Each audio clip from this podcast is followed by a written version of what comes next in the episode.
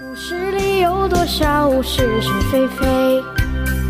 故事里有多少非非是是？《侍卫官杂记》，作者宋乔，由事了播讲。故事里的事，说不是就不是，是也不是。故事里的，先生和夫人在无锡仅仅住了一天就赶回来了，听说是因为东北战事频频失利，熊式辉来了告急电报的缘故。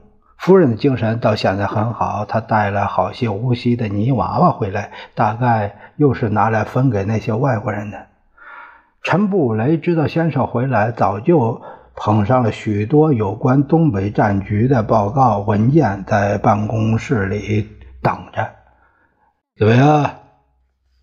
情形到底严重不严重啊？先生刚进办公室就问：“今天有没有新的发展？”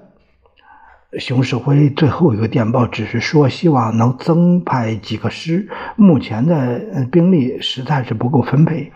陈布雷说话吞吞吐吐，对精锐部队都在东北了，还要怎么增增援？熊式辉而且提到了杜聿明和呃孙立人两个人之间的冲突，呃，说是多方调解无效。熊式辉本人怎么样？他认为谁的理由比较充足些？他和谁相处的好啊？他没说什么，他平常待人接物那么圆滑，对谁都不会处的不好的。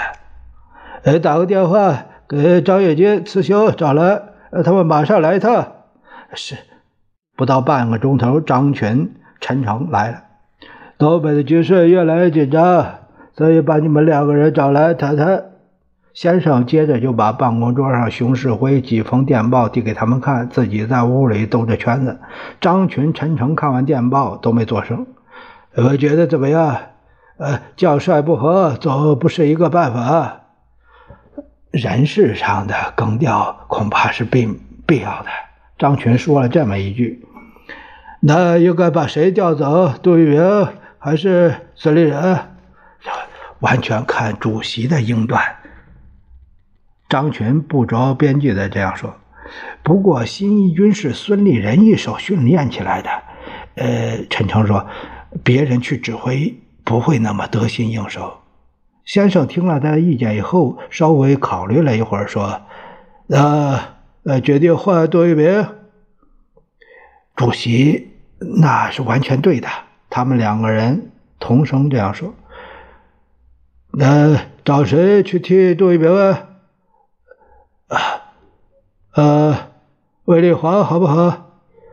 呃，我以主席的意见为意见。张群连忙说：“我我的意见也是。”陈诚知道先生已经下了决定，犯不着再提别的人。后来我私下问了呀，先生为什么挑那卫立煌啊？一来他的福相好，二来呢非常听话。